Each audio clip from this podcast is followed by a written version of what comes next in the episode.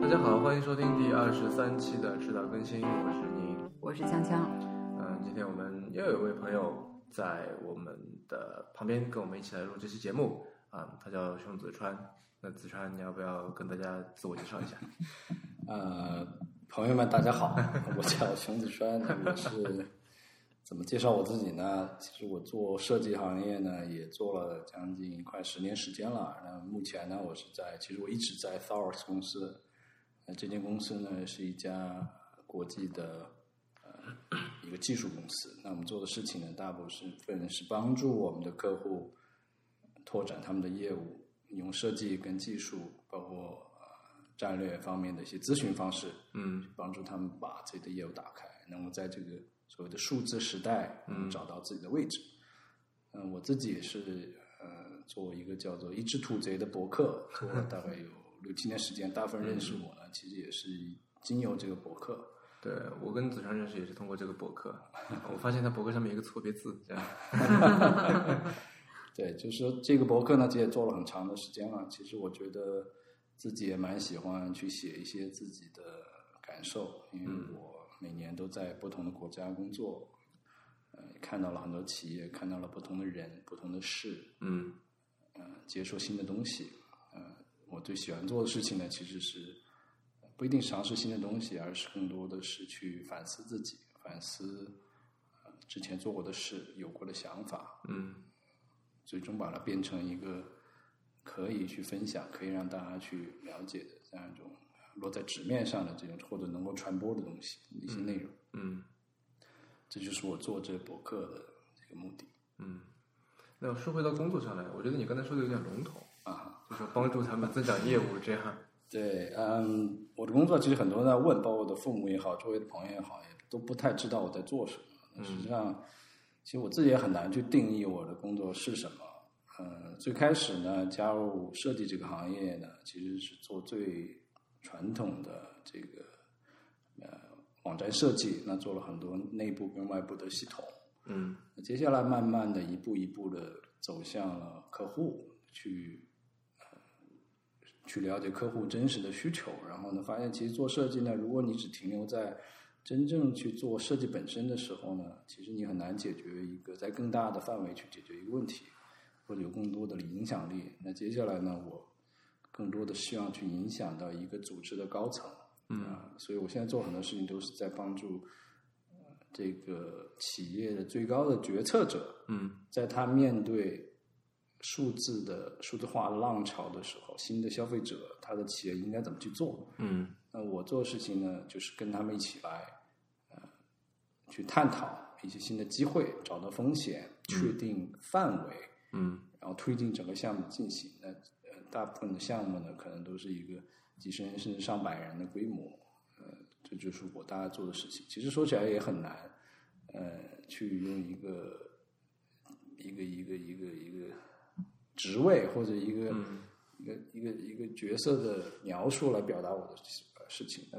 总的来说，就是去帮助这些最高的决策 者在设计上，或者在做一些大规模的项目上，能够有一个更呃清晰的一个方向，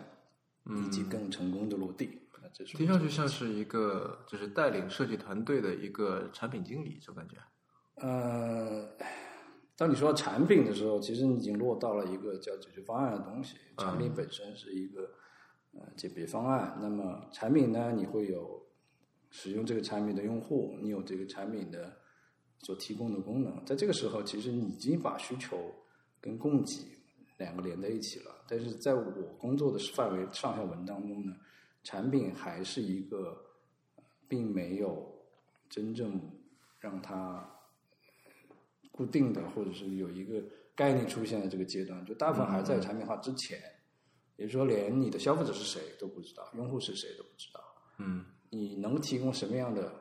功能也不知道，嗯所以更多的是在一个更高的不确定性和模糊性当中，嗯去寻找到方向。这个方向呢，一个是对外的，嗯是对消费者端的，一个是对内的，是对我的资源跟我的限制，嗯也许这是一个很好的需求，这是一个很好的产品，但是不是我们能做的，不是我的客户能做的。所以，我所做的事情是帮助他们去寻找到，呃，呃供需两端的一个平衡。嗯那最后的结果也许落到了产品上，那最后的产品设计其实也不一定是由我完成，嗯那可能有其他的产品经理啊这样的角色去完成。但是我在前面呢，更多是去做，所以叫做局。嗯我们的客户拿可能只有一笔钱，以及他有他现有的一些，你可以叫他包袱也好，你可以叫他资源也好，嗯嗯怎么把包袱转换成资源，把限制去除，然后呢，打通它内部的一些限制、一些这个隔断，然后去同时在消费者这一端呢，去寻找到市场的机会，去和消费者一起去设计，最后产生了产品这个概念。所以我不能称之为我是一个产品经理，因为产品本身是一个方案，但是在我的工作范畴内呢，很多时候方案还没有出现。嗯嗯所以更多的是这个方案的一个呃推进者这样的角色。嗯。那其实你在做的事情已经跟呃，就传统理解上的所谓设计工作已经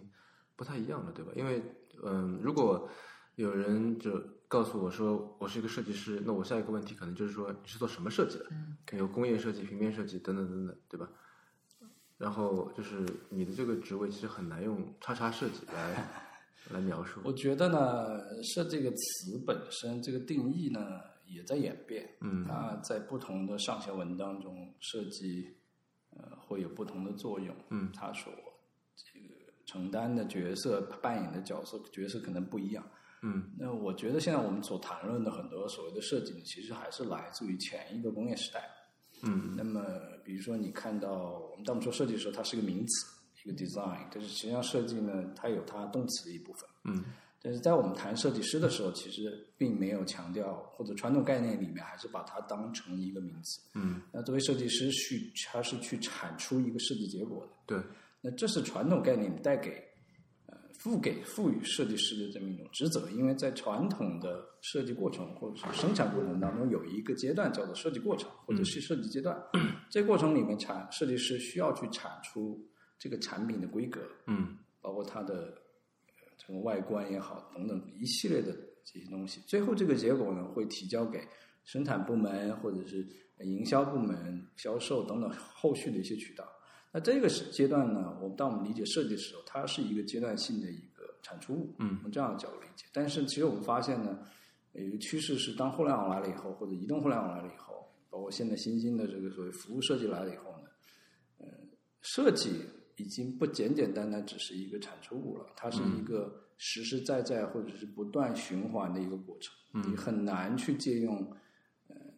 一个产品的设计，可以让它用很长很长时间。你需要去不断的演进，不断地改变，哪怕最传统的产品设计这个领域里面，嗯一个产品它的生命周期在慢慢慢慢被缩短。嗯，人们越来越不去相信一个品牌。就像你刷牙的时候，你根本其实不会太在乎它到底是佳洁士还是高露洁。嗯那这就是商业社会的一个趋势，就是所有东西正在被呃叫什么？这个叫叫叫，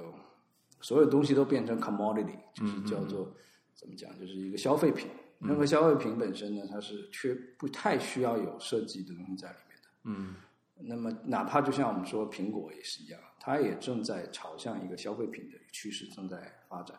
所以在这个情况下呢，设计必须不断的在进行。那这个不断进行的过程当中呢，就会出现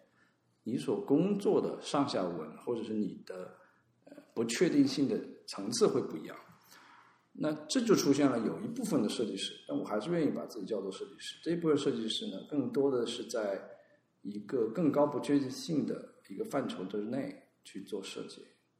那么这个过程，我觉得是传统设计领域里面它没有的，很难有的。为什么呢？因为在一个组织里面呢，如果设计这个活动是持续不断的，它的规划活动也同样是持续不断的，它要不断的去做。呃，这个 budgeting 就做这个预算，嗯然后呢，不停的要有不停的市场营销活动、后续的跟进等等，它是不断进行嗯的。这时候呢，呃在上面做设计的这些人，上层的这些设计人，他所每天经历的事情也是循环反复不你断所地说的呃上层的设计是怎么样的设计？是指的是说，因为资源每个企业它所面对的上下文是不同的，这个是包括内部环境跟外部环境的不同。外部环境在发生这个市场的变化、竞争环境的不同，包括呃这个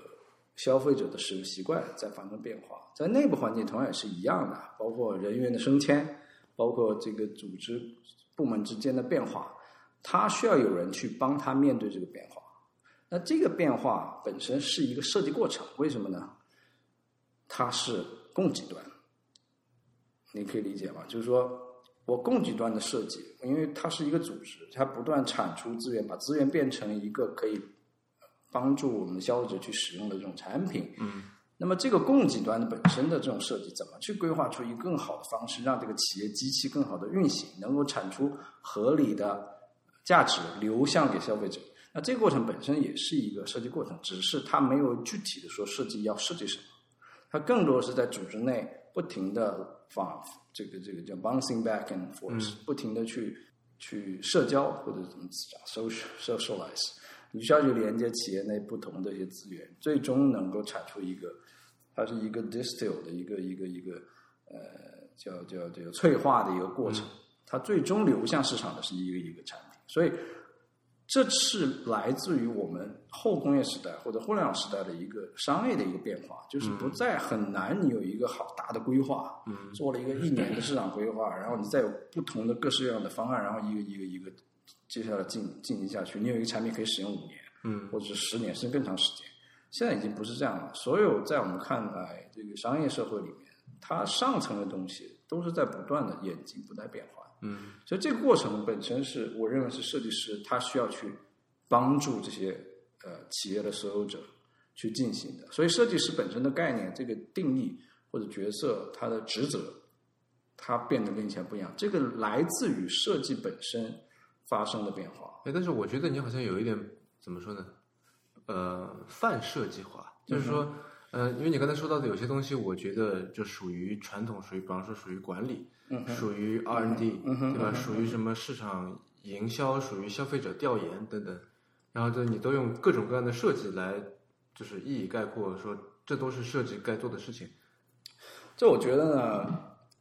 其实我觉得这就是一个整个行业内的一个趋势吧。就是说呢，嗯我们不太需要去定义某一样东西。其实，嗯。就这种感觉好像说，如果你说不清楚它是是什么，你就它反正是种设计， 这样我觉得就是从我内心的角度来说，因为我是从设计师做起的，所以我嗯并不太愿意说，因为我现在很反对一毕业的学生说自己是一个 strategist，说自己是一个策略家或者一个战略家。嗯因为真正一个企业真正称得上战略家或者 strategist 这样的角色，只有 E CEO。嗯这是我所认为的，不会有那么多的 strategist，所以我才尝试，还是愿意把自己当做设计师，因为我觉得，呃，我不太愿意让人觉得我是在做 strategy，因为我是在帮助这些 strategist 的嗯的设计师，嗯嗯嗯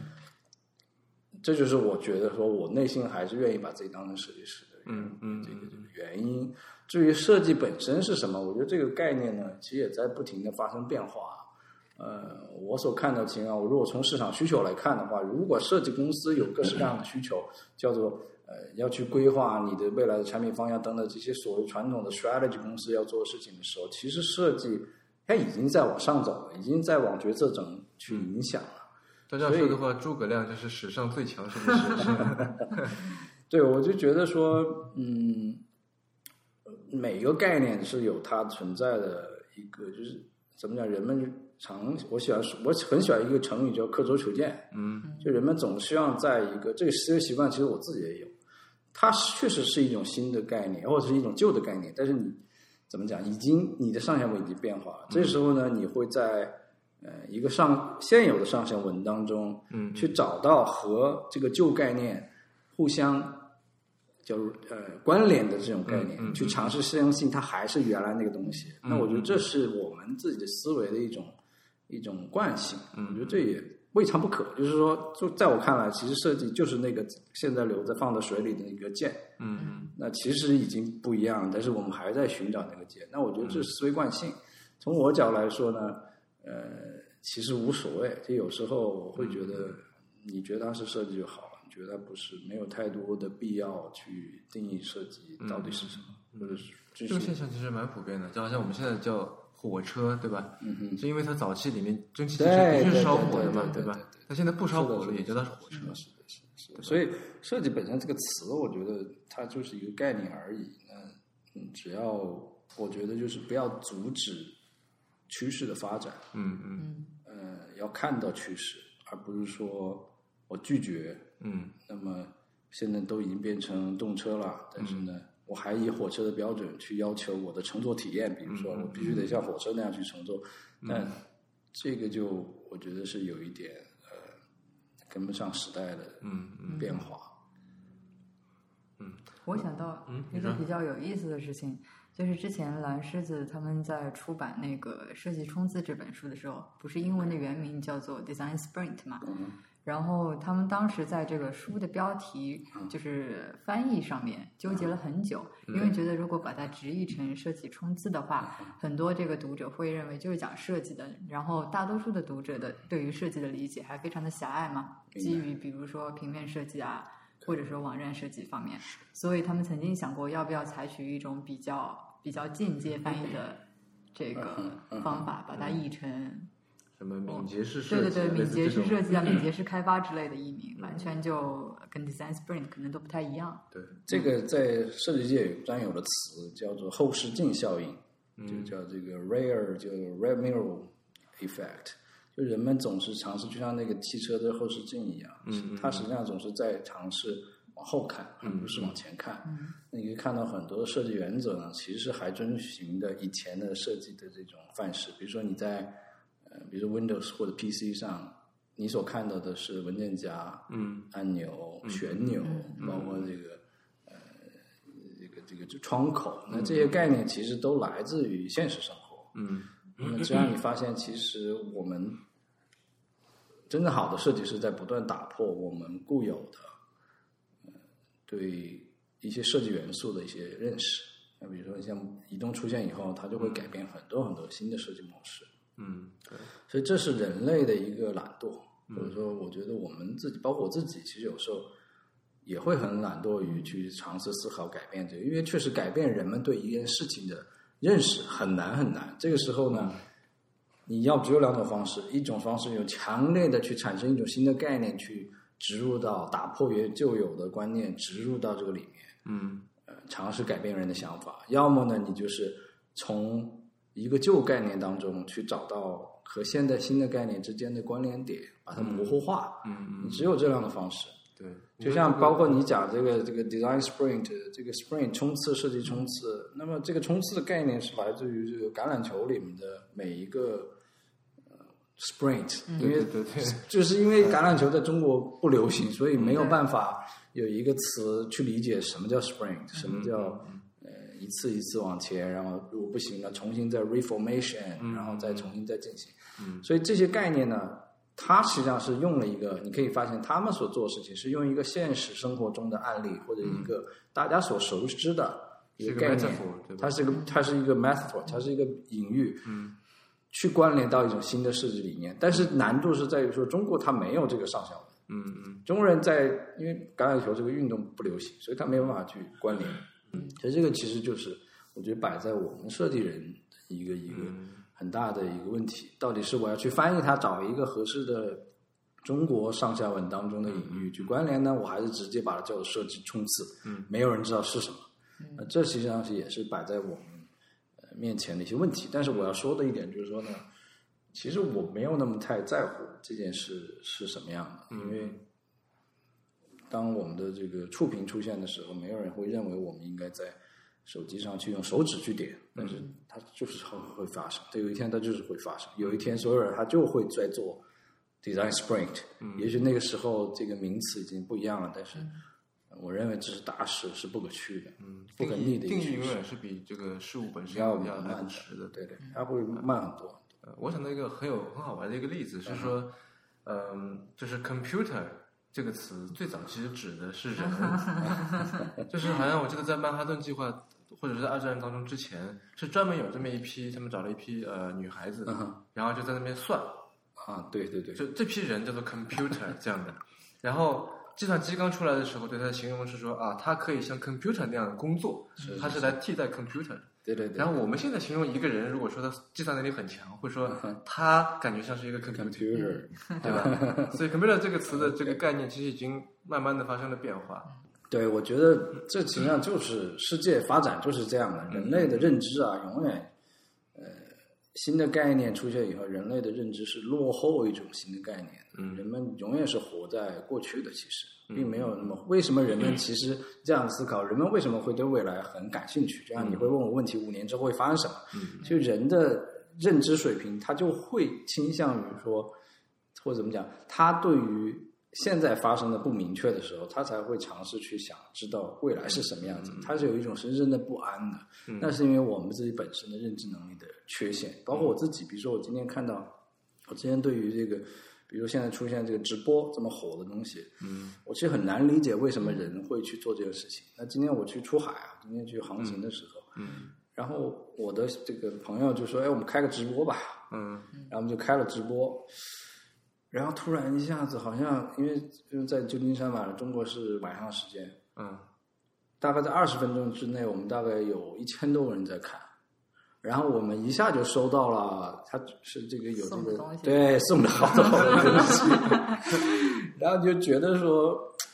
然后有人会问你在哪里啊？啊当你真正去体验这个东西的时候，你发现原来这个东西还是有那么一点意思的，还挺有意嗯思。它不是说想象当中的是打点擦边球啊，或者这个这个嗯女孩子啊怎么样怎么样，好像又不是。然后确实是你会觉得大家挺开心的，嗯特我特别是有一种这种，就是当我看到这个累积的送的礼物会哒哒哒哒哒哒哒不停的乘几乘几的时候，嗯哪怕像我这样一个很传统的，或者是其实很抗拒新生事物的人，我也会有一种兴奋。嗯那这种兴奋会随着那个速度加快啊，他会越来越兴奋。然后这个时候，其实你就发现，其实很多东西我们对现在事物的理解啊，是存在很多很多认知的偏见的，是你真是不知道那是什么。嗯，那这个偏见其实只有当我们去尝试、真的去体会的时候，你才能理解。这又回到了你之前问我的问题，说什么是真实世界？真实世界就是我们的认知偏见。嗯我们到真实世界里去，并不是去真正去改变我们的真实世界。其实嗯我没有想去改变世界或做更好的设计，这个对我来说没有任何意义。嗯，我们不是说，啊，我们现在做的设计不是为真实世界所设计的，嗯，它就不是个好设计。我觉得不是这样的。嗯，我去真实世界也不是去真正要去改变这个真实世界。我觉得真正的就是打破我们自己的认知偏见，我们怎么去认为现在是什么？因为每个人的现在是非常非常难的。你很难去打破，你只能去形成新的偏见，不是吗？就一个对人的对是的是的一个人是的知识，就对是对他对所有对偏见是的集合嘛。是的，是的，是的，每次对，所以就说这种偏见它是自然产生的，或者啊认知是自 然产生的，所以我才讲就所谓的真知世界，就是不断的去形成这种思维习惯，嗯嗯去突破你自己的思维偏见，嗯嗯嗯去到新的一个地方去。嗯嗯嗯那这个我觉得，他给我的帮助，其实上是其实很多很多。嗯我觉得对我，包括我的设计也好，我的跟客户之间的沟通也好，做事情也好，嗯嗯它实际上带来了很多很多新的东西。这时候你会变得更好奇，这种好奇呢，完全是一种自我驱动的，不像有的好奇是需要说，然后看很多很多东西啊，嗯嗯然后我今天坐在这里想，我今天跟你聊完以后，哎，我就脑子就有新的东西了。嗯这个时候呢，我就认知偏见又会有新的一层突破。嗯那这种快乐其实我觉得是很有意思的，特别是对于设计师而言，因为设计师太容易在自己的这个世界里面去去去设计了。嗯嗯嗯，所以，呃，我觉得就你刚才讲的，我们每个人的这种偏见，那这是我作为设计师，我觉得最希望大家尝试去突破的，去享受打破自己偏见、打破自己认知边界的这样一种快乐。嗯，这种东西是，呃我不我自己会体会很深，我觉得很开心，确实很快乐。就是当你真正是有一种新的认识，包括今天我看到了直播，哎呀，我觉得，但并不代表我会去沉迷于它，我并不我不会，但是我会觉得说很有意思。这个包括我还想了很多很多，哎，怎么让这个直播设计的更好的一些想法，也在思会思考。嗯嗯嗯，其实这我觉得这也不光是设计师了，就是我觉得各行各业其实都需要这么一种 mindset，对吧？就是不停的去所谓的走出自己 comfort zone。虽然这么说，感觉有点有点鸡汤，嗯，但是的确这是一件，就你做了以后，的确还蛮好的一件事情。对，享受这个过程。我觉得这个，按你说这个 comfort zone，我们的呃所谓舒适区，那像你看到我过去的这几年啊，其实每几年都在尝试去清零，尝试去呃尝试一个新的东西，嗯包括到美国来，其实也是一种、呃突破自己的一种方式。嗯确实以前我没有在美国接受教育，我在美国没有认识没任何认识的人。我来美国的，呃，第一天实际上就是我来美国的第一次。嗯，那其实是面对一个完全陌生的环境，你应该怎么？我觉得这是、呃、这种适应性，我觉得还是从个人来讲，因为我我会觉得说，我可能不一定就设计是，因为首先设计它本来就是一个呃比较泛化的或者是范式的这么一种行为，嗯嗯你在各行各业都可以用设计的方式去做，那么你也不一定就说今年今天你是做，或者一辈子你就做这样的事情，嗯你也许会做其他事情。那你能不能把你设计的这种这种思考的体验，嗯你的实践、你的能力，呃去用到其他行业里？所以我觉得未来会发生什么，其实我们真的是不确定的，没有人会知道的。嗯嗯我之前有一个呃，欧洲一个著名俱乐部，一个足球俱乐部来到了中国，那么它是英国一个俱乐部，他们呢做了一件事情，就是到了长城嗯拍了一个很短很短的时间，就想尝试。突然有一个翻译还是谁，就随行的人说我们做个直播吧，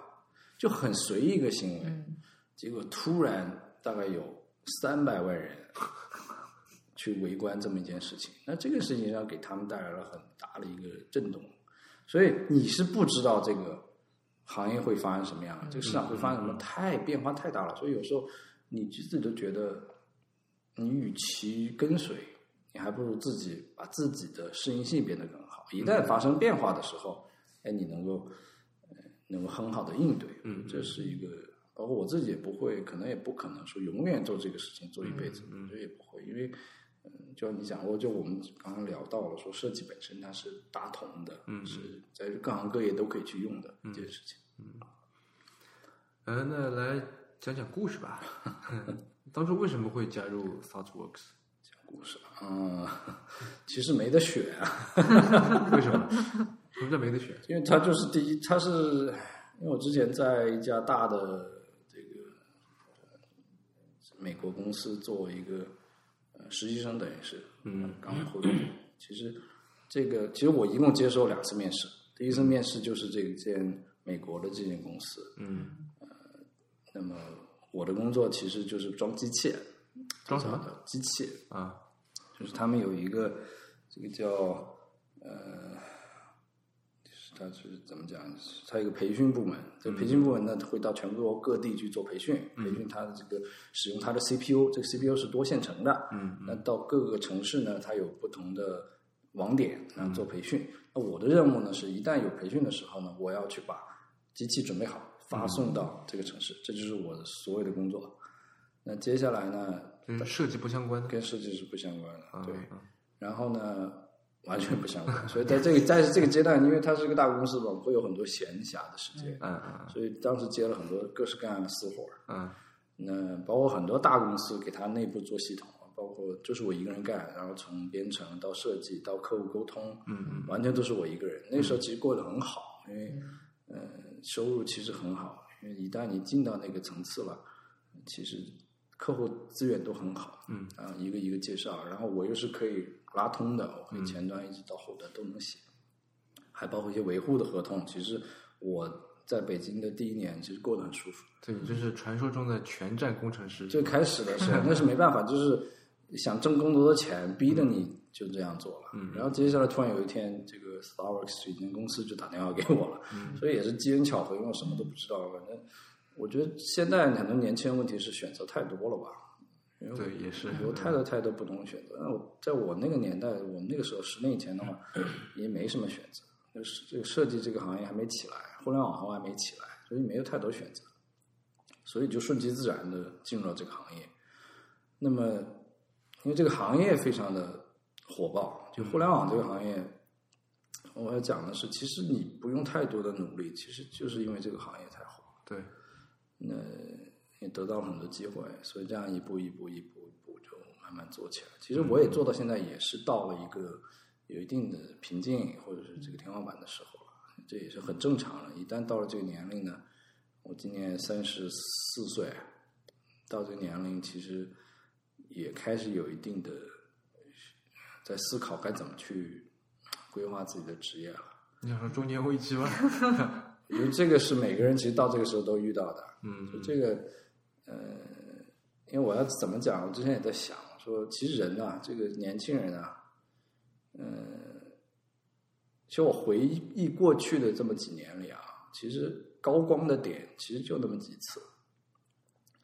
其实做不了太多事情。其实不要觉得，就很多时候呢，真的有一个好的机会就应该要抓住，然后把它做到极致。其实我也在有时候也会会纠结，就是我是不是没有做到极致。因为我太追求新的机会了，追追求新的挑战了，所以这也是呃，我觉得不用就我并不是一个大家好像一帆风顺，其实也是遇到了很多很多的这些变化。那这些变化呢，其实也都来自于自己的对机会的一种追求。那所以到了我这个年龄，其实真正的中年危机是你怎么看待机会？嗯，我觉得这是真正的危机。嗯对，你一个机会来了以后，你应该怎么去做？这个时候，这个纠结或者是这种不适应，或者是呃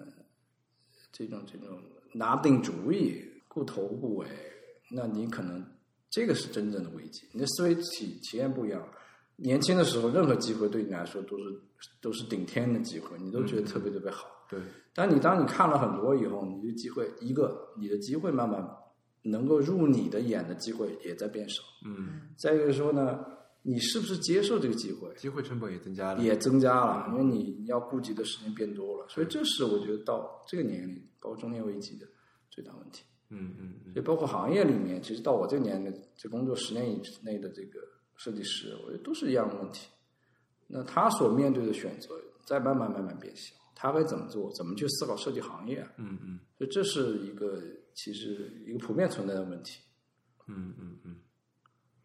那刚才聊到那个 design sprint 设计冲刺，对吧？嗯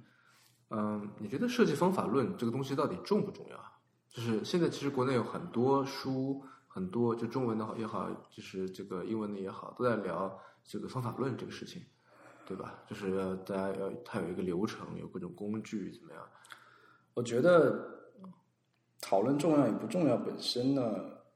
我觉得意义不大。嗯为什么呢？我觉得思维逻辑应该是先认为它很重要，再有一天你认为它不重要，这个变化，而不是一上来认为它不重要，嗯在寻从不重要当中去寻找重要。嗯我觉得这是不是一个很好的呃这种思维习惯？嗯真正的方式是因为任任何的设计方法论有它的起源，对，对吧？有它的所面对的这个现状，上下文会不一样。嗯，所以这里面不可能，这个有用与没用这件事情嗯是要放在上下文里面的。你在什么上下文当中来谈这个，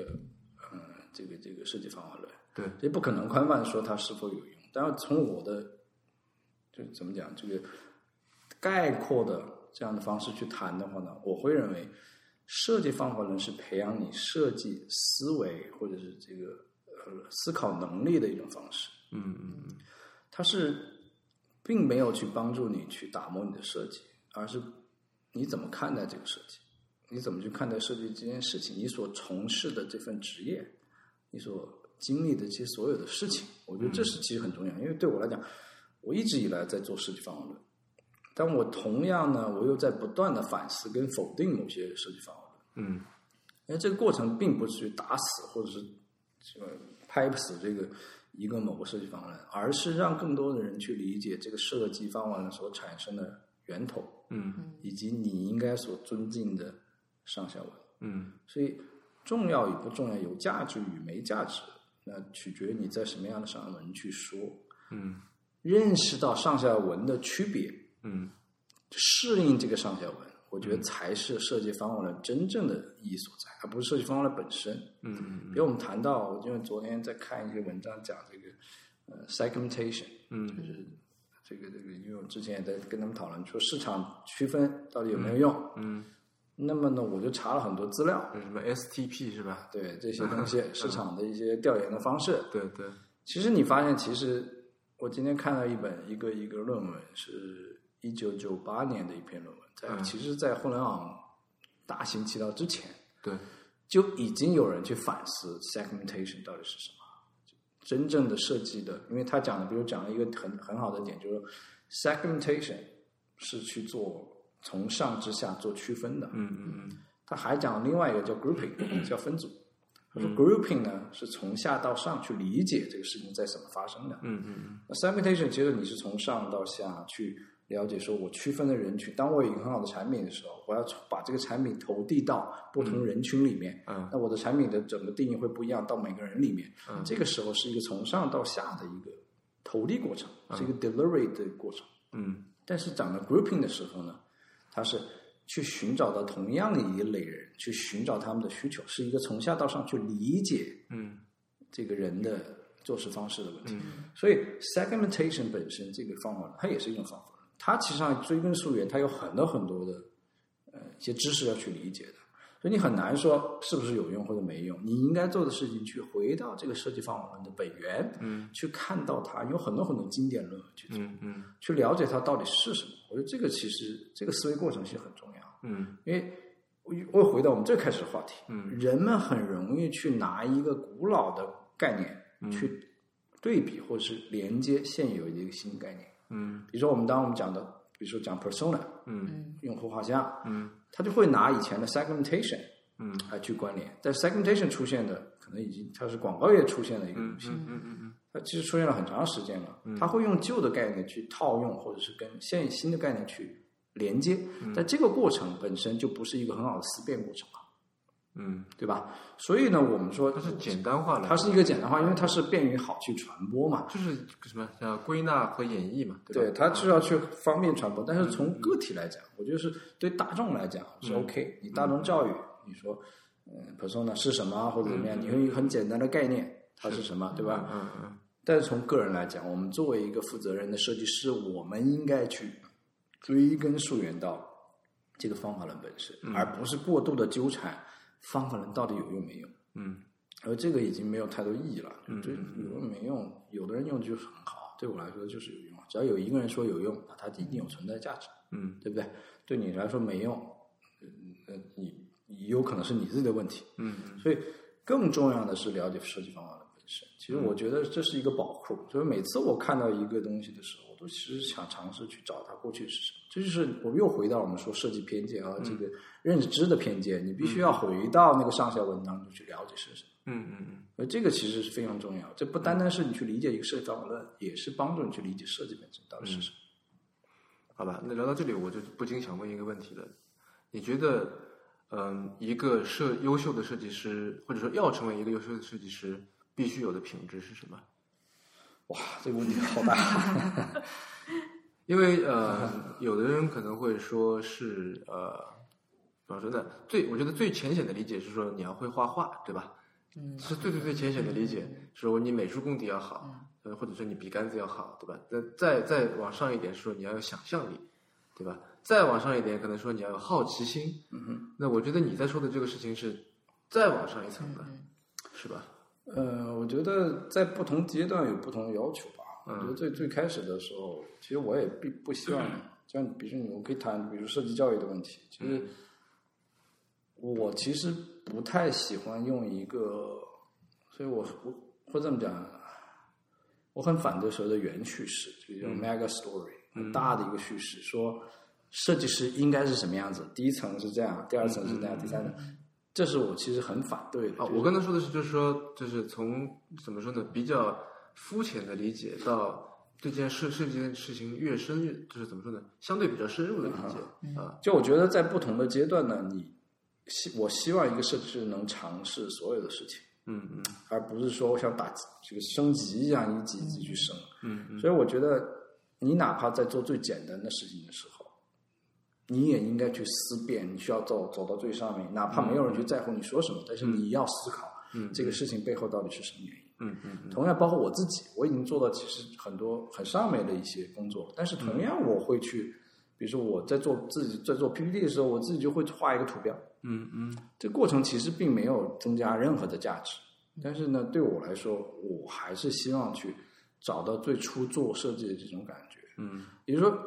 你应该在一个一年当中的时间内经历更多不同层次上的事情。我觉得这个很重要，嗯，而不是经历每一个类似的事情，在一个层次上的事情，但经历很多。嗯，这个其实我不太，我觉得最好的成长是你能够在一年的时间内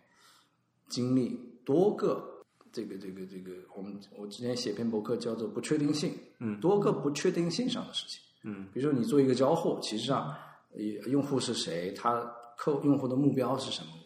这个产品的规划什么样已经确定了，嗯那你在做交互，对不对？那接下来其实我认为你应该再做一些更高，比如定义需求，呃，比如说再上面一层，你可能定义整个资源、定义市场等等这些事情，嗯当然很难，你的机会很很少，嗯所以我才觉得说又跟另外一件事情关联在一起。其实上这个世界上有很多设计需求的。嗯我觉得完全你作为设计师，你应该，呃，把你的八小时之外的工作留给一些你现在还不能接触的设计任务。嗯，是什么意思呢？比如说我的八小时，我的设计任务是做交互，对你剩下你还有其可能还有十八小时时间，包括周末的时间。对，那这个时间你怎么去利用做一些和你交互不太一样的事情？你记得我在最开始的时候，为什么我觉得我的成长最一开始，其实上我就是，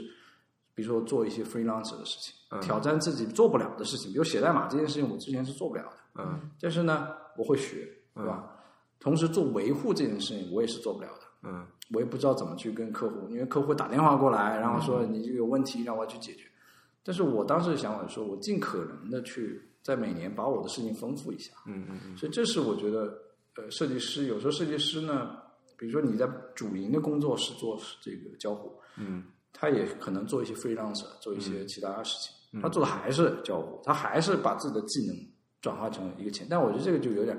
呃呃，可以更好。我不是说它不合适，但可以更好。所以我我觉得，作为设计，对一个设计师、年轻设计师而言，我觉得是八小时里面做好你的本职工作，嗯嗯也许确实很无聊，或者是很底层的一些事情。八小时之外，可以做一些新鲜的一些事情。但是我觉得，对于很多人而言，要在八小时之内做好自己本职工作都已经很，deliver 出都已令人经满很意的有挑成战果，性对吧？这已经不是一件易事了。嗯呃，这个就很难讲，这个就就是说，呃，既然我们谈到说怎么成为一个优秀的设计师，嗯那么我能给的建议说，我已经有一个假设，是嗯嗯你一定是在八小时把你的事情做好了，嗯嗯或者说你精进一下。嗯嗯嗯但是实际上，呃从我的角度呢，我就会觉得，我包括我跟我的底下其他的年轻设计师讲的，其嗯实都是、其实好好不好啊，嗯我没有那么在意，这是我的一种观点，就是说质量这件事情啊，我没有那么在乎。为什么呢？又回到最开始的话题，所有东西变成这个 commodity，嗯变成消费品，嗯，好坏真的有那么重要吗？我觉得没有那么重要。反正忍一忍就过去了。就是就很多人，我我其实很反对匠人精神的。其实很多人，我要说这话，肯定很多人会反对我。嗯这已经成为一个陈词滥调了。这个嗯这个设计界都会讲啊，我们要把一件事打磨好，这不是这个时代应该做的事情。如果你是这个时代的设计师，不要那么纠结一点点的细节。嗯但我是们有一件事情是做得快很重要，这个非常非常重要。你又看到我做事情的时候，我做的是非常非常快的，就是很多时候你哪怕一个很简单的事情，我做的非常快，而我不断的会强希望自己去做得更快，包括你的快捷键。所有新的软件出来以后，你如果发现，你看我很快就把原来的所有的 Adobe 的系列的东西全部删掉了，全逼自己不要去用。我会去这个拥抱更偏向移动设计端的这种设计工具，嗯尝试自己把做得更快，寻找到不同的 tips，嗯呃，下载更多的、呃、插件，嗯让自己变得更快。因为嗯我觉得这个世界就是这样的，所有东西变成了一种 commodity。你看我们现在的这个移动体验，它已经形成规则了。其实没有，我不觉得你需要一定要那么钻研到你的 button 应该是怎么样。这当然，这个就是每个人有不同的偏好。其实对我来讲，嗯我认为所谓的匠人精神，我不信这套，嗯我不太相信。但是我会觉得说，对年轻人来说，做快很重要，你应该把它做得非常非常快。只有做快，你才能把它抛弃。嗯做好你是永远抛弃不了的，你发现没有？嗯我永远纠结把这事情做得很好很好很好，它没有头的。这做快，有一天你就发现你会做得非常非常快，这时候你就会有时间去做其他事情啦，嗯对不对？别人做嗯十个小时，你花一小时做完，你还有九个小时你就可以做其他的。我之前在呃，最早的时候其实也是这样的，就是我做事情就是快，这时候我就会有多的时间来做其他的，嗯嗯嗯，包括其包括你说沟通也好，呃这种其实不是简简单只是说设计这部分，你花也许五分钟就能把事情沟通清楚，为什么要花一小时呢？嗯对不对？所以，呃，我觉得说不要太去纠结这个好与不好，这个谁知道呢？这个这个就是这样的。那嗯我觉得你说的这个对于匠人精神的否定，我觉得，呃，就就是我觉得你刚才那个是有点怎么说呢，把它简单化了，因为就是除了在 commodity 化东西之外，我觉得正是因为就是现在这个普遍 commodity 化的情况下面，反而大家会去在追求可能百分之八十的东西都是商品化的前提下面，他会比较看重的那个百分你之看，二我十，之前跟你讲，我说人这一辈子啊，就那几个高光点，嗯你不要想把所有的热闹都占了。 也许你就是百分之八十，你该是为什么要做百分之二十的事情啊？其实啊不我现在不，我就不是看，说我不是说对于设计师，我是对于这个消费者而言，对对市场而言，但是也许这事情轮不到你来做，很可能。嗯嗯嗯不是，我是这样的，我从来没有想到自己去改变世界。嗯嗯我不会，为什么我那么不喜欢创业的这个环境？嗯，我那么不喜欢互联网？嗯因为所有人都觉得你，你明明就是一个 commodity，这个市场大就是 mass，所谓嗯的 mass，、对啊，对不对？你 mass 英文就是一坨肥肉，叫做 mass，、对不对？就是大众市场，它就是一个 mass，就是一个肥肉。你非要把你的肥肉把它包装成一个什么什么样的东西，有意义吗？我觉得是没有太多意义。就是面对现实，你就是要去适应这个市场，这个市场就是这样的，没有必要去包装出来任何的所谓的精神去做这个事情。先把你手上活做快了再说。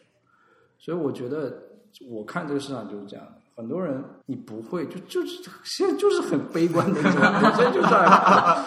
不是你，你不会成功的，你放心好了，你成功不了嗯的。千万你千万别觉得你会成功，你成功不了的。把你的事情做快，嗯从快的过程当中，你会收获很多满足，再去帮助别人就 OK 了。嗯嗯所以我觉得这这是我对我现在的看法。你所有的所谓的匠人精神，无非是怎么讲，给你现在做的事情一个包装而已。嗯你尝试，你愿意去心向，你去相信嗯嗯这些东西，我觉得对我来讲，或者我不希望我底下人，或者我周围的一些人，我能影响的人去这么想。啊，但是我觉得就是在很多情况下面，的确，呃，匠人精神它是一个所谓的 marketing gimmick，对吧？这个是个嗯营销的噱头。是，但是它之所以成能够成为噱头，是因为消费者就或者有人为此买单嘛，有人吃这套，对吧？是，所以，但是这对于设计师来讲，嗯我认为啊，或这样讲，这这里面有个逻辑上的一个问题了。嗯我既然要做一个独立一点的设计师，嗯我反而认为做一个独立的设计师，就是不去相信这一套。嗯而他们的概念是说，你要做一个独立设计，所以你要做匠人精神。嗯，所以，但是反而它这个逻辑是适应市场，就是嗯是有市场的利益点在那儿的，对，它去包装的，包括资本也会愿意看这个事情，对不对？嗯你大众也传播，因为它就是落这个叫叫叫叫迷茫当中的一股清流，就会流突然出现啊，怎么样怎么样，一年就只做一件事情。但这个世界上很少有这样的人，不要太有这种英雄的情节了。就是我现在最反对的就是每个人他有一种英雄情节，嗯把自己的生活史诗化，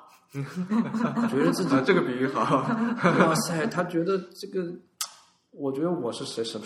我我我我看到这个我有共嗯鸣。你看多少朋友圈，朋友圈里面的这个帖子叫做我什么什么，我做了一一件事情，嗯有十亿人受益等等嗯，嗯什么我年年轻年纪轻轻怎么样怎么样，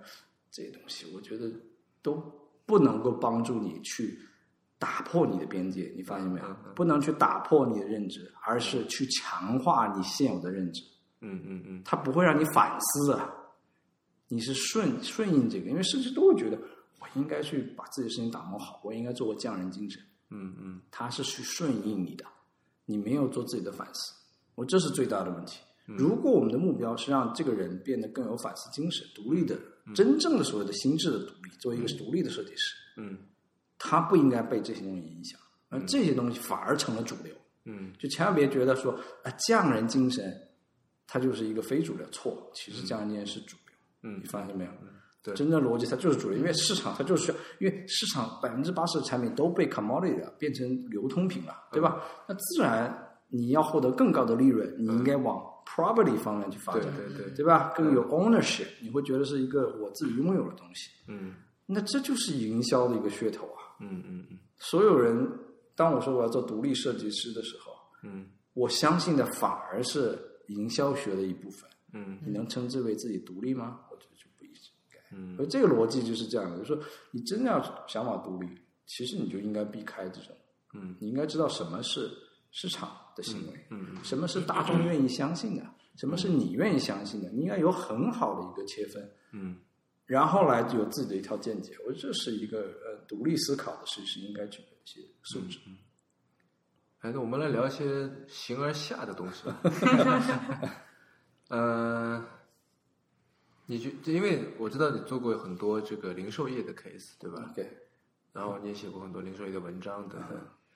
你觉得这个？因为我我看到有一个很，你也写到，就是一个很有趣的现象，是说，呃，以传统的线下零售商在往线上走，对吧？然后那些所谓的含着网线出生的那些呃线上零售商，比方说 w o b b y Parker，对吧？在美国，他开始在线下发力，嗯哼，那变成好像是，就是这个东西变成像围城一样的，就城里城里的人想出来，城外的人想进去，对吧？我觉得这是有一个误区，就是说呢，互联网把自己当成一个未来会发展的方向，这就是所谓的一元论的代表。嗯他们所有人认为互联网不管，就像其实我们就谈，比如说谈民主的时候也是一样道理。嗯不管你在经历什么样的时代，你应该在做什么，有一天你一定会上网。嗯大家哎是不是听起来很，是不是听起来非常的熟悉这个嗯论嗯调？那这就是所谓的一元论嗯。我们认为互联网会改变我们的世界，然后所有人都会尝试要上网，都会用一种方式去用嗯技术或者科技的角度，把说大了就变成，我在形而上的话嗯就变成了叫科技唯一论。嗯我们尝试相信科技是下一个阶段，嗯所以我们把互联网公司当成新的一种商业模式。有多少人在写说互联网经济它是一种新的商业模式，它是更高阶的一种商业表现形式？但事实上，我认为根本就不是这样的。互联网只是第一，它拥有很多，它可以更好的吸引人的注意力，嗯这个是确实是线下这些企业没有的。它吸引了注意力的时候，它就可以控制人的呃这个倾向性，它会帮让人谁控制了渠道，谁控制了内容，谁控制了时间，谁就能控制人们的认为这个认为。嗯，认但知是嗯认知这个怎么去认知，对不对？嗯这是第一个。第二个呢，你从反过来看，你看这个底下这个这个呃这个叫传统的对，企业，沃尔玛啊，呃这样的企业，他们实际上做了一件，假如我们一件事情有十件事情的话，他其实做了八件事，但这八件事是不不讨好的事情，非常难讨好的。他有很多基础的设施，他要做的是最后一公里这件事，他要去延伸到最后的一下，对不对？但是互联网呢，其实做了讨好的百分之二十，嗯两件事情，还有剩下的八件事还没做呢。嗯未来，如果我们说我们的逻辑成立的话，嗯互联网的形态，互联网经济的形态不是一个唯一的，它不是一个一元的一个东西，它不是一个未来的目标。嗯那么，互联网公司所现在看到的事情，它吃到的，它只是现在吃到了甜头而已，它未来还一定会遇到阻碍。嗯，当我们的传统企业在技，因为技术有一个长尾的一个比如，对不对？还有长尾，对，那它去应用一个技术的成本会越来越低，嗯因为技术本身它发展会越来越快，对所以它反而还有一定的后发优势，这个后发优势就会转过来。嗯互联网公司其实利用了前一段时间的第一个阶段的后发优势，就是它没有那么多的线下的负担，所以它有个后发优势。但事实上，如果我们说大家都会尝试，会 merge，会变成一种混合的形态的时候，嗯，这个后发优势就会回到传统公司那儿来。或者说话语权就会回到嗯又回到了。实际上，你看现在美国情况就是这样的。其实美国情况，你发现美国经历的阶段是，美国在做传统的领域，在做电商，嗯做了很多电商，但是不成熟，非常难用。其实确实难用，嗯你要跟 Amazon 相比的话，变就是很难用。对但是呢，你会发现，经过了几年的发展以后，它会变得越来越好，而且是技术这件事情是不可逆的，它一旦做了，它就会做得越来越好。但是你发现线下的很多东西是可逆的，为什么？你会出现，比如说你的运营的上的这个人的变化，你组织的变化，你会变得越来越大。嗯嗯你管机器容易还是管人容易啊？对不对？嗯嗯那如果大家都在朝一个一个一个混合的呃有商业模式去发展的话呢，未来互联网电商或者是互联网这些企业嗯零售，它遇到的阻碍要比今天这个这个线下电商、线下的传统的零售商遇到的阻碍要更大。嗯那么一旦线下的这些企业它的技术升级了以后，嗯，在减负，它会把一些你可以看到这个呃 Macy's 现在在不停的关店，它关店的原因实际上它是在不停的减负的。嗯这个减负一旦它的技术起来以后，它的能量我不认为这个互联网电商它能够能够去与之匹敌，但中国是另外一个情况，嗯因为中国的这个叫后发优势的红利时代，嗯嗯还没有消亡掉，嗯还没有完全消掉、消失。它可能还这个像阿里巴巴像这些企业，它还可以再吃二十年、三十年的嗯叫后发优势的这个红利。嗯但在美国，其实在发生一些变化，人们还是愿意去到真实的这个市场里面去购买行为。嗯当然，中国也未来可能会发生变化，是这个呃物流成本或人力成本上升。嗯这个上升以后呢，或包括人的需求现在已经的变化上升了嗯现在应该是发生变化，所以人的需求可能也会发生变化。所以这个我不知道这个十年或二十年这个红利还能持多久，呃，但是有一天它一定会会到一个会到一个持平的状态。这个时候，呃，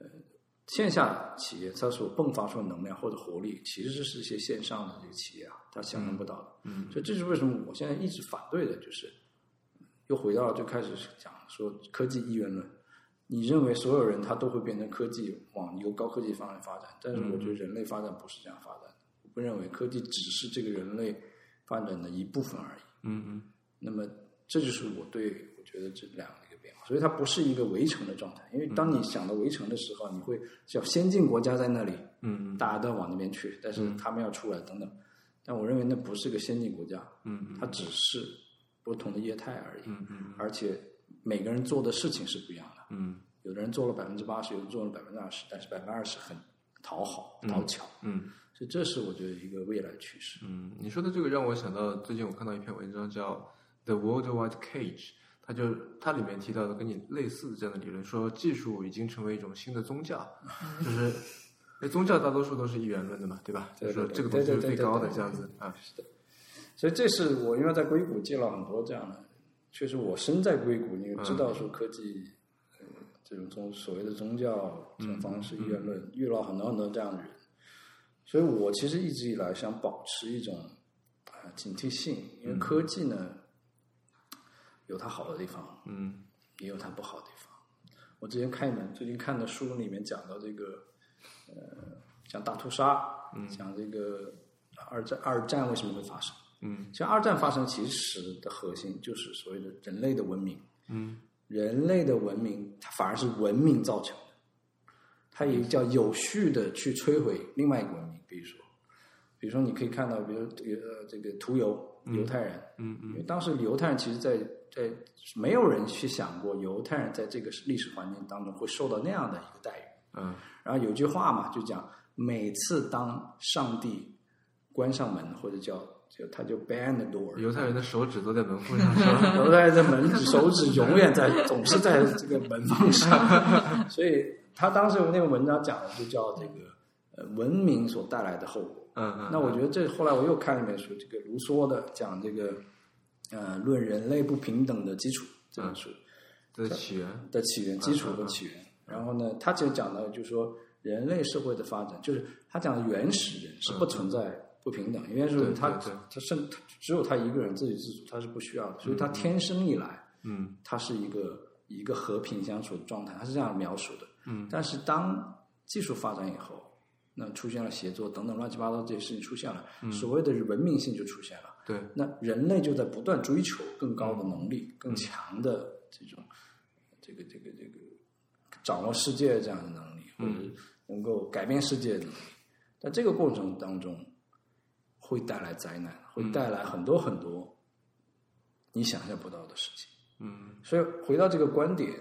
我们是科技行业的人，我们应该对科技抱有警惕性。嗯我并不是去反科技，我没有说大家都不要去用 Uber 了，怎么样怎么样。嗯但是应该有人去发声，告诉大家，科技不是人类发展的，一个主线。嗯我们认为人类发展主线是更幸福的生活、更平等、更开放等等，这是人类发展的一条主线。科技只是其中的一个或好或坏的一个元素，它在不好的情况下，它是会摧毁人类的；嗯它在好的情况下，它可以让这个人类这个更好的。嗯嗯嗯这个一战的时候，这个发明叫叫呃机关枪的嗯，这个科学家加特林是叫加藤林吧？好像是啊，他发明了加藤林机关枪，对不对？嗯发明以后，他并不了解到加这个机关枪能够在一战中产生那么大作用，杀死那么多人。嗯结果他后来他就到了英国的 Blackpool，嗯是世界上第一个主题公园。他把他学习的机械知识变成了一个主题公园，造了啊，摩天轮啊，或者是这个呃过山车等等这些东西，你会发现，实际上任何一个科学家其实都在思考科技到底是什么。嗯嗯真正人类的这些所谓的这些人，真的在思考的时候，他会非常非常警惕。所以，包括我这次回北京，我发现一个很有意思的现象，我去了这个东坝，北京有个东坝，东坝呢是一个呃外来打工子女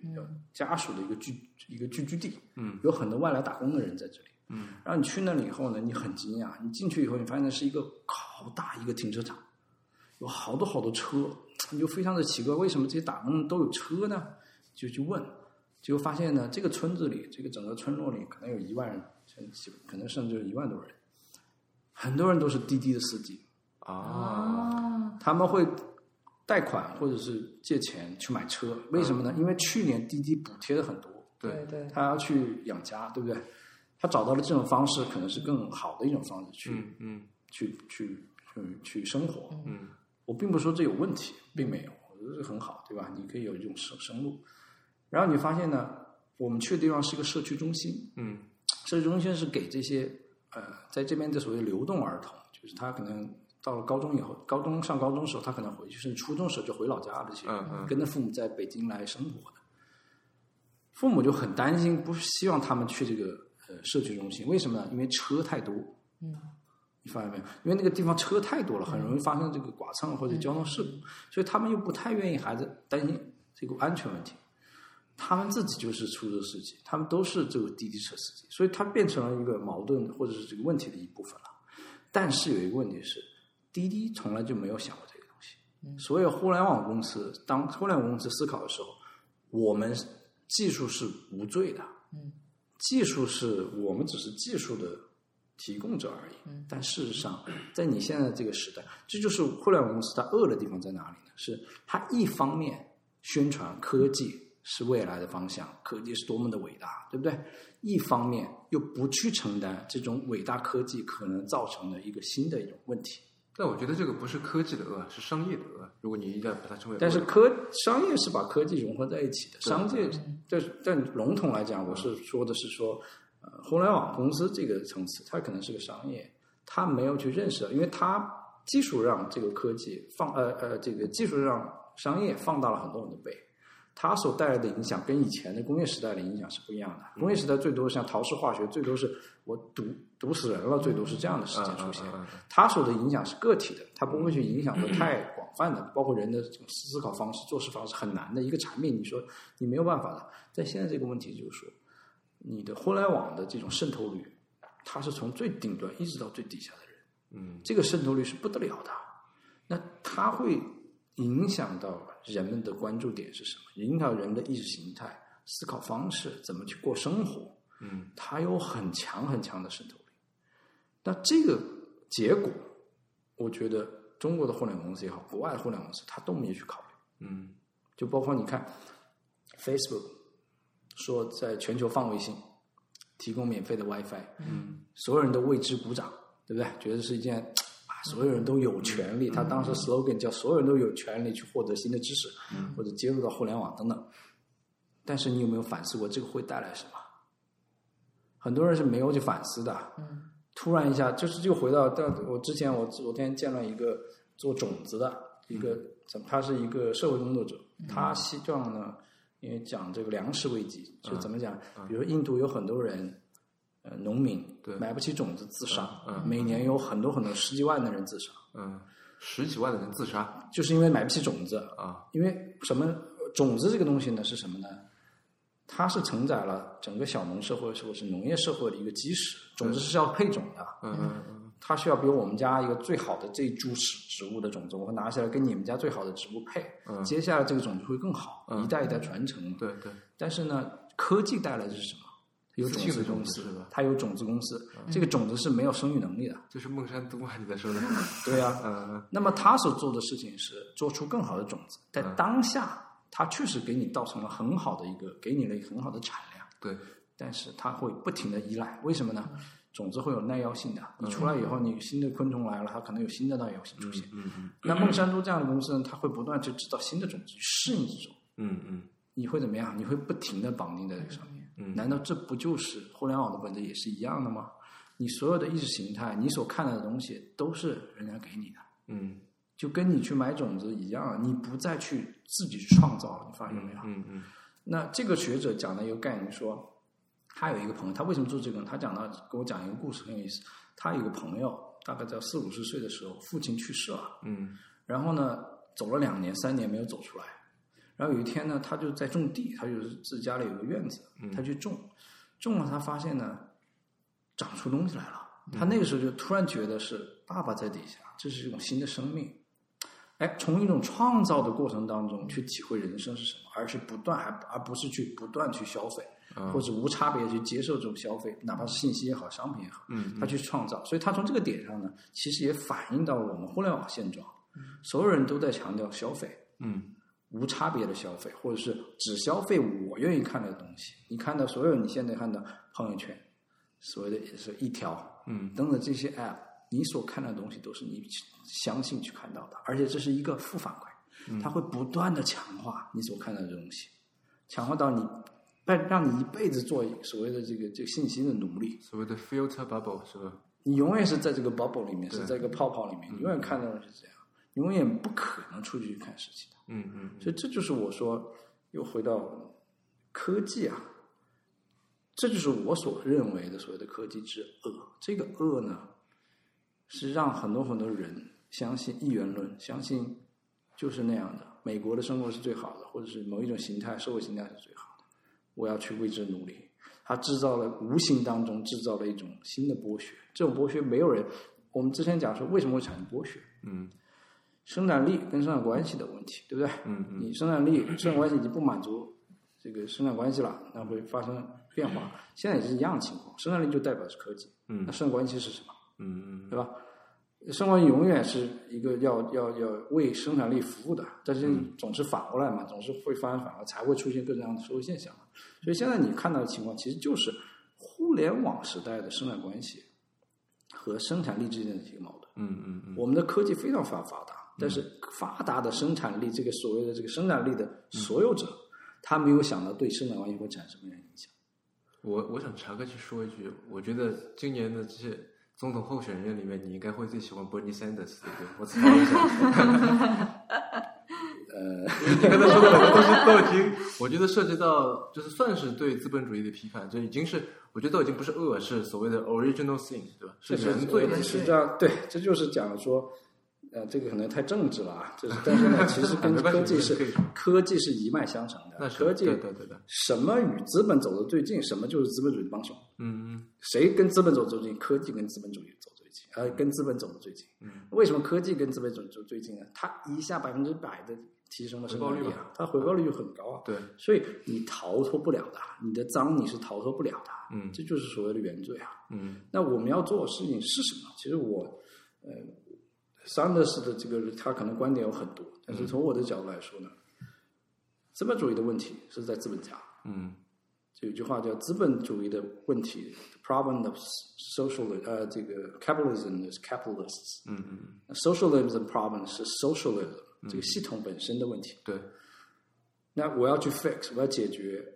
资本主义怎么办？就资本家解决资本家的问题啊，把这个极富的这一部分去掉。嗯这很简单。我不是要去平，不要靠我，我们从来没想到人人的平等。人平等了，就没有任何人类发展没有动力了，这嗯是不可能做的，回到原始时代了，这不可能的。但是罪恶的这部分人，他不到最恶打引号的最恶这部分，其实还是最顶端的这些，嗯就是所谓在美国说百分之一这些人，嗯，在中国其实是一样的情况。所以照你这说法，犹太人的手指要被门夹了。 这个我没说啊，这个你说的啊，这个是你说的。所以我觉得呃，因为我们是科技行业的，那科技行业呢，我觉得我们很容易成为帮凶。嗯就是我昨天在跟他们讲的，就是说我其实跟很多很多世界上最好的公司、最大的公司、最、最顶端的这些人，我做着做着会发现自己实际上是问题的一部分。嗯我曾经有那个想法说去解决这些问题，但是我发现其实你就是问题的一部分。那你怎么解决？其实你没办法解决。嗯但是我觉得有责任，在一个科技行业里面，负责任、有这种责任感的人，应该去思考你的社会责任感在哪里。嗯这个社会责任感跟传统行业的社会责任感是不一样的。你互联网公司，你不是传统公司，你所能够产生的效应会很高很高。嗯你怎么去利用技术去承担你新的社会责任？不要去回避啊，嗯嗯像百度这样的，你是在回避啊，你总在用借口。嗯，赚了钱你怎么不说呢？对不对？包括滴滴也是一样，因为正在膨胀或者怎么样，他们应该有一种新的意识，嗯因为整个中国社会也好，就是全球也好，它都是一个。这个其实很多东西都是一脉相承。你如果今天你回过头来听我之前讲的，其实都是一脉相承的。嗯我们每个人都觉得自己要成为一个乔布斯，觉得这种个人主义的一个蓬勃的向上，这个没问题，本质是没问题的。但是你应该内心里要保持一种呃对这件事情的批判，不是每个人都可以成为这样的人的。嗯但是因为有个金字塔，这个金字塔最可怕的地方是它让每个人都相信自己能到最顶上去，嗯所以每个人都尝试不停的往顶上去爬。嗯那往顶上爬的结果是什么？他会踩旁边的人，他会踩着底下的人往上去走。嗯美国在发生这样的事情，美国已经很严重的这样的事情了，这个社会的不平等，中国也在发生一样的。今天我看到了一个转了很多很多次的一个帖，讲到说这个这是社会的蝼蚁的片是吧？这啊对啊对对对对对，但是你发现呢很有意思，我大概是看了一下，这些他这个转这个帖的同时，他可能有另外他，就是我会觉得他不认为这是他的问题，嗯他会认为这是社会的问题，但事实上你是社会的一部分，你应该做什么？嗯他可能明天还在，就是他可能之前也在怎么讲？我很不喜欢这个，这个这个太政治啊，这个 聊 着聊着聊着聊不着，是，就跟听众朋友聊聊聊说一到下，介绍一下这个背景，就是说，呃，让我想想看，是甘肃的有一个农民叫做张改兰，然后呢，他对对对呃由于太过于贫贫困，然后再加上就是看不到日子的希望，所以就把自己的呃四个孩子我记得都给杀死了，然后自己喝农药自杀。然后她老公回家看到这个情况，也自己自杀了，所以一家六口全部确实自杀确实，这个事情确实很悲惨。就是我的意思，就是说呢，其实很多，但我看到底下有一个有一个有一句话让我很警惕，就是说呢，他们应该变成纺锤体，嗯嗯嗯应该中产阶级应该变成纺锤体。嗯但这个话呢，其实我个人会觉得有点问题，就是说呢，转的人其实都是中产阶级，嗯其实都是这个社会上百分之可能你知道中国的 GDP 平均 GDP 只有八千美元，嗯八千美元一年算下来就几可能平均一个人就只有几万块钱，嗯，对不对？嗯其实这些人的收入，对我的了解的话，其实非常非常高了。嗯但他并没有为这个社会太多的做一些自己能够做的事情，或者一些反思，嗯反而他会把它当成一种呃对社会的一种抱怨，就是中产阶级变成了一个，就是我特别不希望一个悲惨的事情变成中产阶级抱怨社会的一种出气筒。嗯，这个我觉得你完全是可以做一些事情。我倒觉得他也不是抱怨，很多人转其实是表达一种姿态而已，对吧？对这种姿态，我就觉得意义不大。这种东西，这是我的观点了。其实我也看到很多朋友在转这些东西，就是说，他的愤怒来自于，就是他的嗯不开心来自于对这个社会的一个不开心。嗯但是事实上的本质是因为你在向上看，但如果你真的向下看呢、我认为你不应该那么不开心，你应该很开心才对。你其实我其实我有时候也会觉得不开心，但是我觉得不开心的时候也会去思考，就想去看看底层人民是怎么样的，然后就真实了解这个社会，这个变化是有的。有时候会你会发现，嗯，我们就特别是中产阶级，就我也算是中产阶级一部分，嗯太在乎个人的自我的感受，嗯而不在乎这个社会在发生什么，嗯而不一定就非要等到说有出现这样的事情的时候，再通过一个媒体的方式，你才愤怒。这件事应该是每天你都要去尝试思考的。嗯所以这是呃设计师也好，我觉得设计师很重要的一点是，我觉得是他能够洞察这个世界发生了什么，他能够 think outside the box，能够到嗯外面去思考，从一个更更第三者的眼光来看这个事，有很多很多思辨的过程。嗯我觉得这是，呃我觉得每个设计师，我希望大家能，为什么我说政治性很重要？就每个设计师啊，呃，应该多了解一些政治。或者每个人吧，其实我觉得，对你到了三十，特别你到了三十岁以后，我觉得你对社会的关这个关注啊，不应该关注那些负面。就很多人对社会关注来自于负面新闻，嗯，或者仅限于负面新闻，仅限于负面新闻，而且不会对社会有更多理解。嗯呃，这是有很多书，有很多其实应该去了解社会到底怎么样。嗯嗯嗯因为如果你的方式理解这个社会方式仅限于科技，你发现没有？很多人理解这个方式仅限于互联网给我的一些冲击或者带来的东西。嗯嗯嗯我觉得这是一个一面性的，因为互联网给你的东西一定是你基本大部分情况是你愿意看到的，你没有一个主动去思考的过程，去寻觅的过程，对吧？我之前讲的例子，父亲去世了，那他会用种子的方式去自己去耕种，然后呢，长出的东西是有于自己的这种创造。那你有你到底是在做什么？你有没有就在创造一些东西？所以这时候，我觉得从我个人来讲的话，我也去愿意去学一些这种手艺，嗯，这种跟那样的所谓的工匠精神不一样。嗯，我觉得我是让厂子自己去创造一些就，体验一下也体验这种过程，嗯嗯体验一种创造的过程。嗯嗯所以这是我觉得，哦当然聊了很多啊，讲到了社会问题，但嗯是整体来看呢，这个时代就是一个呃被科技绑架、被呃技术俘虏的嗯这样一个环境。嗯那什么人，人们不知不觉成为了问题的一部分。嗯但人们永远是不自知的，所以，呃这我希望更多的人能够有一些独立思考的意识，来更冷静的看待这个世界。这个世界好与不好，嗯它就会这样发生。就是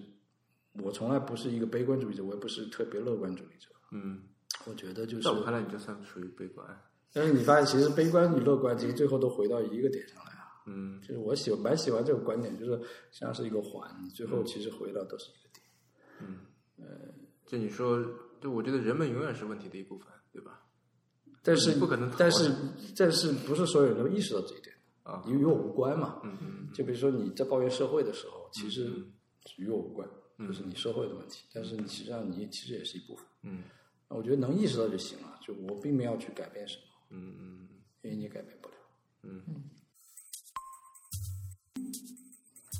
好，那接下来我们想进行一下，就是每一个嘉宾都会讲的一个话题。嗯，嗯，有两个小问题。第一个的话是你想象中五年后的自己大概是怎样子的，以哇，及这个你好嗯这难个啊，这太难了。 身边的这个世嗯界，随便聊，可以是任何方面。嗯我觉得还是不断的打破，希望自己也能嗯不要丧失这种打破固有观念的这种锐气吧。嗯那我不希望自己活在一个 bubble 里面。嗯我如果察觉到自己是在一个气泡当中，哪怕打破这个气泡的成本越来越高，我也希望自己能去打破它，嗯嗯能够去用一种新的观点，嗯经常用一种新的观点看待人、看待事、看待这个社会。呃，当然这是我内心的一些想法。那从社会的角度，那我觉得，呃，五年应该不会发生什么。 我觉得我不太相信为什么五年前二零一一年 跟现在差别很大？有那么大差别吗？我对我来讲，你像我为什么有感受呢？我这次回到北京呢，我楼下的这个嗯、呃餐馆，嗯重新装修了，嗯我很开心。为什么？这个餐馆我十九年前来到北京的时候，它就一直在，嗯那我会一直在那里吃，嗯，喝粥。呃，价格呢，一碗粥的价格从我应该记得没错的话，大概从八块钱变成了现在的可能十四块钱。嗯但是我会一直在那儿吃。嗯从我的角度，我不觉得我的生活有太大的变化。这就其实很很有意思的事情。我在不同的国家工作，我做了很多不同的事情。其实从外面看来，你变化了很多，嗯你所有生活都在改变。嗯但从我内心来讲，其实我觉得没有什么太大变化，包括我所使用的东西、使用的科技也好，所消费的东西也好，生活也好，我不觉得有太大变化。真正愿意把这个世界包装成一个变化飞快的人呢，他是有目的的，嗯， 他是有目的的，他希望看到这个世界变化的快。为什么呢？你错过了，就像我，呃我我这次回去呢，挺有意思的。我们家的房子呢，旁边隔壁呢，嗯，想卖，我妈就在旁边说，她说：“哎，你看这房子啊，今天来了好多好多好多人来看房子。”嗯我觉得这房子又要升值了，等等等等。那我跟我妈讲，我说你有没有考虑过，他一天就开三十分钟，把所有的人都集中在三十分钟的时间来看这个房子呢？那我妈就没话说了。 其实科技也是一样，它所给你制造的所有这些科技媒体也好，所你看到的东西也好，我始终会觉得，他就像看房子的这些人一样，嗯他把本来应该十五年经历的事情缩短到五年，或者甚至更短的时间。嗯就像一个明明可以一天打伞来看房子的时间，把它缩短到三十分钟，你自然觉得这个房子是吃香的，自然觉得很多人会希望这个房子，它的呃升值的空间速度会更快。嗯所以我们所遇到的世界，我们所被教育的世界，在不经意当中被人压缩了。嗯所以我们对时间的改改这种感知，我认为是被加速的。嗯所以这是我觉得五年也好，十年也好，我并不会认为有特别大的变化。当然，这是我自己的看法啊，也许会发生变化，但是我自己会觉得说，至少从我内心来讲的话，我还是一个接受新生事物比较慢的人。那我觉得可能是对于这个变化的定义有所不同吧。比方说，如果五年以后街上开着无人车，你觉得这算大变化吗？我觉还得是说不你会就出出现现个车这样？现在也是啊不会出现。啊我举个例子吧，嗯我之前还跟在北京的时候跟别人讨论说、p o k e m o n Go 嗯会火多久？现在我说一差个不月多了，我就说一个月嘛，他们就很不高兴，他们说三个月或者至少一年时间，嗯怎么样怎么样？我说这些东西都是被压缩的，嗯都是被快的。他说，我就认为说，所有东西当你压缩的时候，它就一定会快进。嗯那就这样的。但你因为你会短暂的时间，你发现所有人都在给你发这个东西，你朋友圈被刷屏，它是被压缩的东西啊。那么同样，在这个呃无人车也是一样道理，嗯嗯它是被压缩的。包括你看电动车已经出现多长时间了，到现在，电动车是一种什么样的市场？很多东西呢，保持一种客观冷静的态度看待变化，嗯我觉得更合适。我特别不喜欢那些硅谷的所谓的这些，嗯、这些导师，这些未所谓的未来学家，嗯，其实他做的事情无非是让这个已经被压缩的很压缩的这个时代呢，再进一步的压缩。嗯，而我做的工作其实也是这样的，嗯我一定会跟我的客户说，五年你会被 disrupt，就就是你会被颠覆嗯，等等对。对，但是从我本性来看，其实什么都不会被颠覆，对不对？五年、三年、五年之前，我听说，我曾经看到 IBM 有一个很大的这个 PPT，嗯，就写了各种可能被颠覆的行业。到今天来看，你觉得什么行业被颠覆了？从你们的角度，你能告诉我哪个行业或哪间公司被颠覆了吗？啊，我觉得是我们对于颠覆的这个怎么说呢？是这个定义有定所义不同太。一样。那就是从你的定义来讲，你比如说你，就我觉得像打车行业就已经被颠覆了。五年以前，我的我的这个用户，我的习惯是在路边扬招，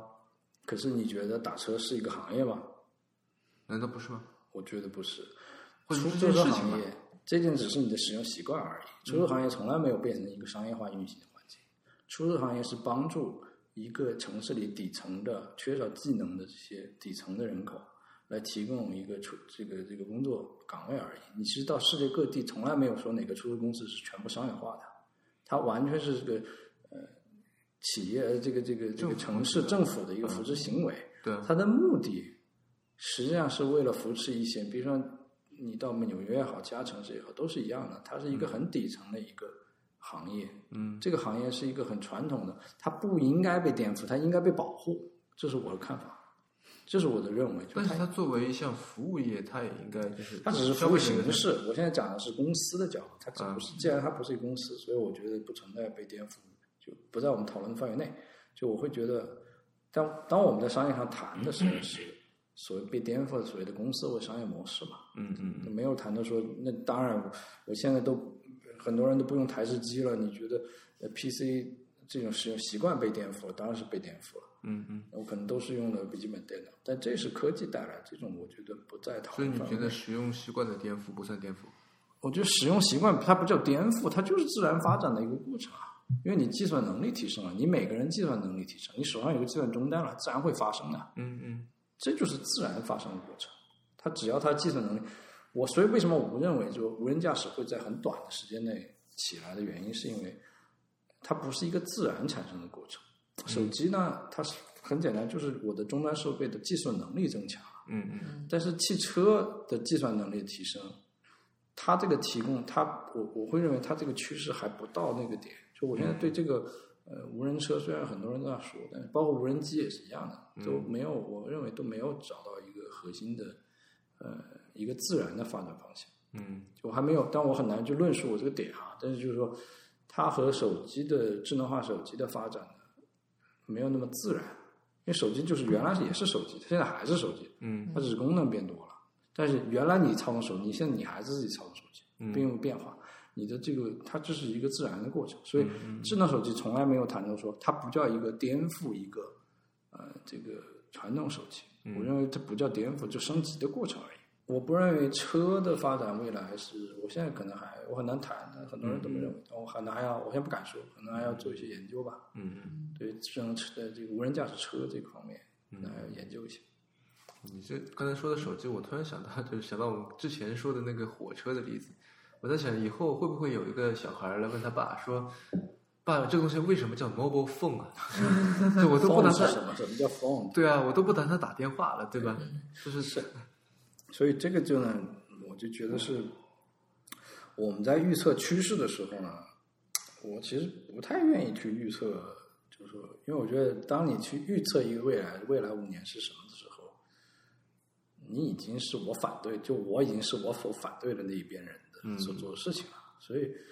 把你现在的，你连现在现实真正的现实社会还没搞清楚呢，何必、 何必想未来呢？所以这是我的一个观点。所以你的观点是不做预测，但是做快速反应，是吧？我觉得不做预测要读历史很重要，嗯嗯其实读过往其实很重要，来龙去脉更重要，嗯而不是未来是什么样子。嗯嗯未来呢，这是这就是人的一种思维习惯。嗯你比如说，古时候会有这个水晶球，人们为什么会对未来感兴趣？哎，这个话题挺好，你去马上做一些研究。水晶球是在什么时代出现的？嗯哎，是不是这个灾难的时代出现的时候，水晶球的作用就更好？嗯对吧？为什么人们会期待？比如说，很多宗教里面都提到了说来世，嗯对时间的概念突然出现未来了，为什么会出现这个？就是原始人是就是从这个我问达尔文，达尔文，请问一下，出现未来这个概念的时候，它对人类的这种发展到底有什么好处，对吧？假如我现在是自给自足，明天一个野兽我给打了，我自己吃饱了，明天我就不饿了，我为什么要去考虑未来是什么样子呢？那这个是怎么来的？我觉得这个讨论更有意思，而不是说讨论未来是什么，你懂我意思吧？就是我会，呃，接下来我可能会做一些研究，说水晶球是从哪来的？世界上第一个水晶球是怎么被发明的？这些巫婆、这些算命的从哪里来？嗯，第一个算命的从哪里来？所以放到比今天的起这个个走嗯，放到今天的这个案子里面来，就杨改兰是因为没有未来，所 以被自杀杨改兰了。对吧？不，这个事情本身确实是很悲惨的，嗯就这个肯定是。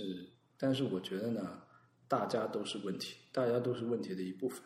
对，我我想说的其实是，你刚才不是说嗯到未来嘛，就是说，你说你就是如果是个原始人，反正就日复一日的过，对吧？啊，那就是杨凯兰，他其实也是嘛，他就是自己种的地，日复一日的过。他所让他让他绝望的是说，他没有能力去改变这个现状。这是这 个这个问题呢，就嗯我觉得其实挺挺悲惨的，或者这个问题是很沉重的一个问题。是，那我觉得其实也是，呃，有可能我又要反互联网了。其实互联网占据了很多话语权，嗯反而是让这些人呢没有办法，他们没有办法寻找到一种正确的发声方式，或者是他不了解是什么呀？因为我们所关注的世界已经被。就是呃之前不有一个叫《平行北京》的北京平行的这么一折个叠小说北京折折叠叠折叠，嗯其实它体现就是不同平行世界的，就是正好是科技它造成了一个平行世界，而且如果你考虑这种 spectrum 的话，我们的平行世界可能占了这个世界百分之九十九，嗯，只是可是我们的人口可能只有百分之一。我理解他是在讲阶级固化，不是吗？对啊，就是你，你科技实际上造成这种极其固化的一个一个同样一种原因，因为它、它让每个人说的话、嗯思考的方式、期待的答案都变得趋同，那使得另外一个阶层的人呢，他理解不了。嗯所以这个我觉得是是科技带来的，这个是这个没有办法，我们人类他这个被驯化成这样，就我们其实有时候会觉得我们是被科技驯化的一代。嗯嗯这样理解。因为当手机出现以后，这些都是实际上你握着是一个奴隶主的皮鞭啊，嗯他实际上每天在鞭笞你、啊。嗯我这次跟我妈说，你不要再看一条了， 他在不断的在驯化你你所看到的事情。所谓的这个什么智能推荐啊，什么这些玩意儿，你所看到的东西就是你想看到的东西，嗯所以它是一只皮鞭呐、嗯但是你又做不到，嗯我也要看，我也会忍不住。那所以就是保持警惕就好了。再一个说呢，个人来讲，作为一个社会人，你应该对社会有责任，这不是社会的责任，也不一定是一定完全是政府的责任。嗯每个人都是社会的一部分，你怎么去思考，而不是一味的说我们跟他们区别。所以这是我觉得是中国中产阶级这个问题，嗯我们是中产阶级，你们是，你应该对怎么样？我觉得当然他有他不可逃卸的这个呃逃避的责任，嗯，但是我们也是这个问题的一部分，我们也要去思考，保持对这种科技的警惕。嗯。接下来就是说了这些以后，让我对最后一个单元单元非常的非常的期待啊！不知道你会说什么？就是最后一个单元是，呃，每位嘉宾都会呃要做的，就是一个推叫荐做一样东嗯西，对，叫做 One More Thing，就是你可以推荐一本书或者一个 App、一个硬件、软件、一个你觉得值得关注的人或者事情、一个地方或者一一件什么 OK 值得尝试的食物等等，呃，我觉就嗯一得样。种子吧，种子，然后呢，因为这次我其实遇到了一些跟种子相关的一个一些组织、一些一些人，嗯那么他们看待种子的思路是完全不一样的，这给我一种新的启发，就是这个呃，怎么去思考种子是什么？种子在这个呃，他只不过提到了说孝道，中国的传统的家庭的根基，比如族谱，比如祖地，这个地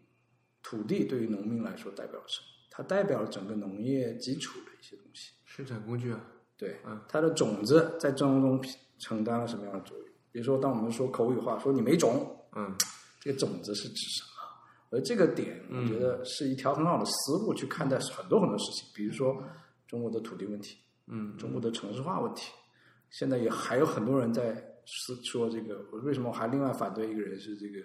逻辑思维？比如说他所提到的说，中国的经济还有一部分没有释放开来是什么呢？是土地。嗯他认为土地早晚有一天要可以自由买卖，嗯对不对？嗯嗯，这是一个很大的问题，就是说他过于他，比如他说什么呢？他的意思说，现在的比如说科技可能对一个亩产这个粮食啊，可能有新的倍增的效应，这是第一，所以不需要那么多土地，这是他的第一个观点。嗯第二个观点呢是，呃，人们会对他首先强调了每个人会对自己的土地有一个在当时最理性的一个判断，嗯他会认为是这就是典型的科技主义加个人主义。嗯个人主义说，我尊重你的判断，你在这个环境上做确实增加了活力，我做出了最好的判断。但事实上是，他忽略一个上下文。当我们的科技，当我的教育水平没有到一定程度的时候，嗯每个人不可能，甚至哪怕已经到了一个很好的教育程度的时候，每个人做的决定，它不是理性的，它是一个非理性的状态。嗯那么种子是一个很好的一个点，你可以看到很多很多东西。比如说我刚才讲了土地改革，土地的责任在哪里？城市化的问题、农民工的问题，还包括转基因的问题，还包括个人主义、自由主义，所有这一套东西，其实都可以回到种子里面。那比如说很多案例，比如说讲究粮食问题，嗯那中国的粮食问题是什么样子的？这个思路其实给我打开了一个门，就这里面有很多文化的原因，比如说种子在对于一个这个家庭也好、民族也好。是什么样的？就这个学者他在全世界各地呢，去探讨，比如说种子在不同的民呃民族里面的语言代表的是什么？在中国学者叫什么名字？这个人这个人叫徐坦啊，我们回头可以放在 notes 里面。可以嗯。对但是徐坦两个字分别怎么写？嗯，就是清风徐来的那个徐，嗯然后坦是平坦的坦。啊，嗯呃这个这个老师我觉得还做事情挺有意思的，就是他在呃实验性的去利用一些艺术的方式啊，或者一些呃新的方法，嗯去让人重新思考种子对于中国社会的一些，甚嗯至对人类文明的一个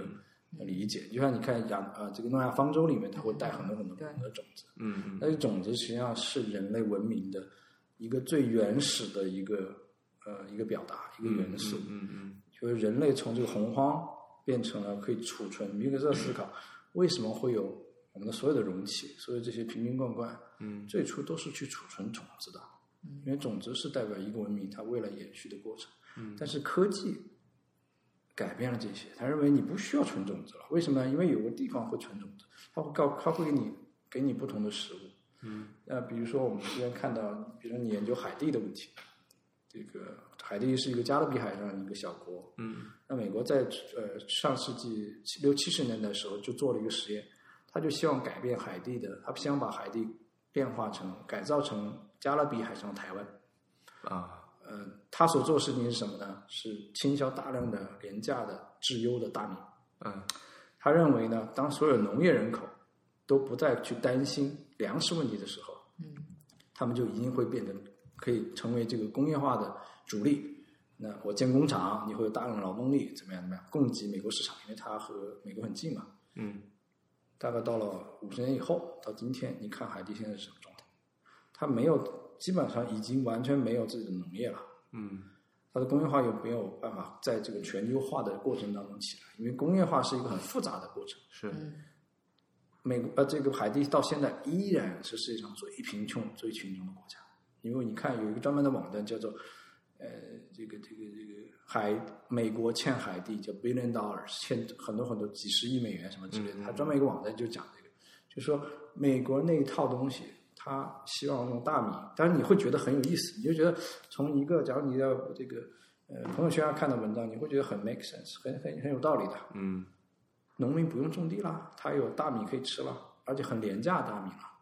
但事实上，它所造成的是整个社会底层社会的一个瓦解。嗯这个瓦解对于整个社会来说，其实非常非常严重的一个问题，是非常残酷的。所以，中国现在其实很多社会问题，其实都来自于底层的叙事的不完善，或者底层的叙事一个残酷性。很多很多传统的东西，很多很多曾经我们相信的东西没有了，这个东西是一个很、很悲惨的一件事情。呃，他给我给我讲了一概念，就是说，他到了广东看广东农村跟北方农村区别很大的。比如他到北方农村，他问这个呃村里最老的人有没有故事，他就讲有没有好的故事给我听。这老人讲不出来，没有故事，讲不出来。但是到南呃南方会保护的更好一点。有没有什么新鲜的事情发生？周围有什么大事有没有？都没有。唯一想的可能想的是以这个解放时候，嗯解放军进城，比如说这样的故事，后面就没有故事了。其实我觉得这就是我觉得现在中国社会啊，呃，其实出现了一个很多问题，就是很多底层叙事啊被瓦解了。这个我觉得是其实一个蛮严重的问题，这个被很多在隐藏了起来。嗯这个问题还不简简单单只是上层建筑它刻意为之的一个事情，包括我们个人的这个所谓的中产阶级这一层，都没有意识到这个问题，也没有意识到这个都会来对我们有什么样的危害。底层叙事的一个割裂、一个破裂，会导致整个社会的一个瓦解，这是底层的瓦解。这个瓦解是很难很难修复的，只是现在我们这个很难意识到。但是我觉得呢，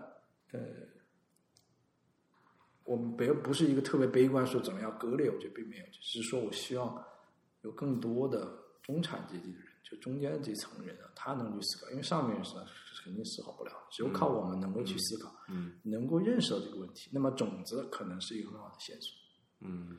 那这是我可能推荐大家从种子的角度，种子有很多设计师角度，你可以看到哎种子的形态是什么样嗯子，嗯它是这样的还是这样的，嗯找到跟种子相关的这种艺术品啊，可以看到大家会不会对种子崇拜，种子跟孝、嗯跟呃生育、跟这个家庭嗯有什么影响？嗯嗯呃，嗯包括文化里面、传统里面有什么影响，包括土地，这都是关联在一起。所以从这个角度是一个很好的去理解中国社会的底层叙事的一个方式，嗯也会看到很多社会问题。所以我觉得设计师的优势是在于说，呃，能找到一个起一个点，从这个点进去，然后呢，去不断的去呃，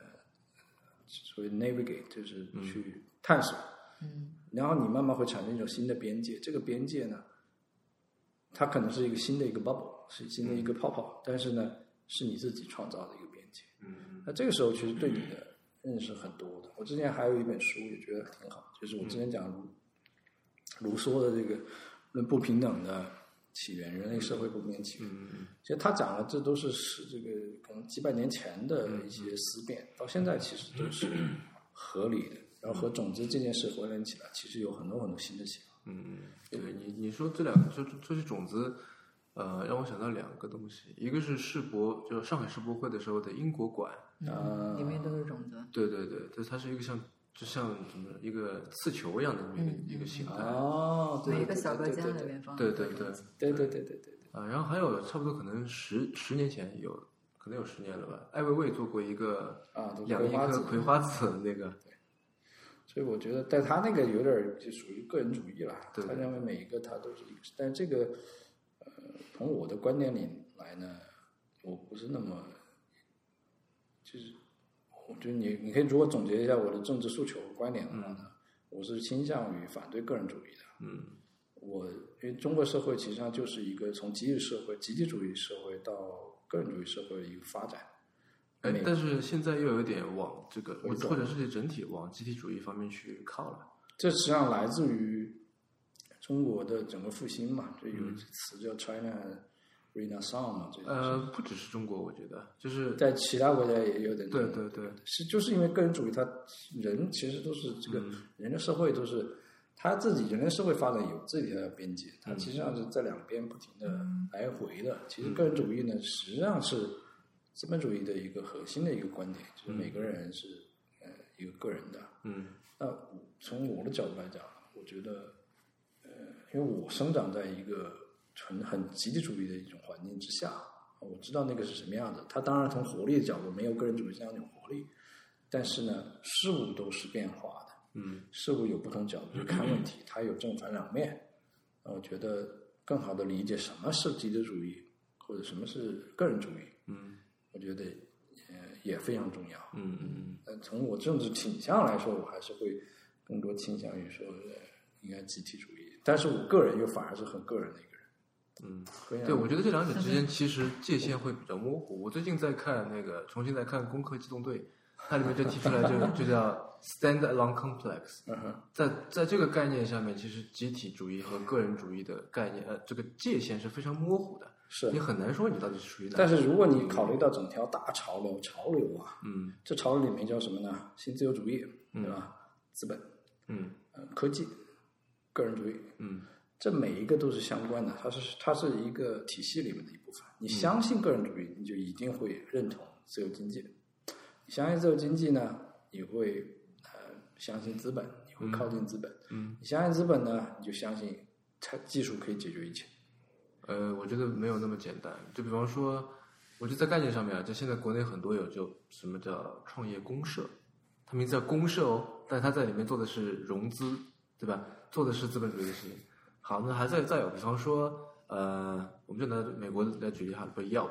嗯，它上面这么一条条的这个 review，每一个人都是无名小辈，都是独立的，嗯对吧？但是就是它它是 Yelp 显然就是一个集体主义的一个一个一个集大成者，不是吗？但我是说，呃，你去看一家餐馆，你觉得它好与不好是谁定的呢？那些 review 定的。这些东西我觉得是它是产品的表现形式吧。这个东西它很难上升到一个政治观点的这样一个角度。但是每个人的行为背后都有证据，这个诉求在啊，只是有意无意而已，对吧？他相信什么？他他觉得这个事情做的是对的，是有价值的，对吧？就是从这个角度又回到了慧眼公司，它尝试用产品的方式把每个人成为一种创造。这种创造呢，是在他就是就是在你就说了，就像你圈养一群人一样，嗯然后他自己都认为这件事是对的，或者认为是一个最好的方式，嗯呃圈养了一帮人帮他提供信息，产生内容，这个内容会吸引更多的人进来，嗯然后就为更多的人。从我角度来看，这种就是这就是新的奴隶制度啊，新的一种奴隶的方式，奴役的方式啊。所以你要说他是原罪，它不是原，它是跟原罪相关的，是一脉相承的东西。这些东西都是一个体系下、一个逻辑下的东西。它就是种子嘛，种子就是原罪嘛，不是？ 又回到种子了，就是我的意思呢，是说，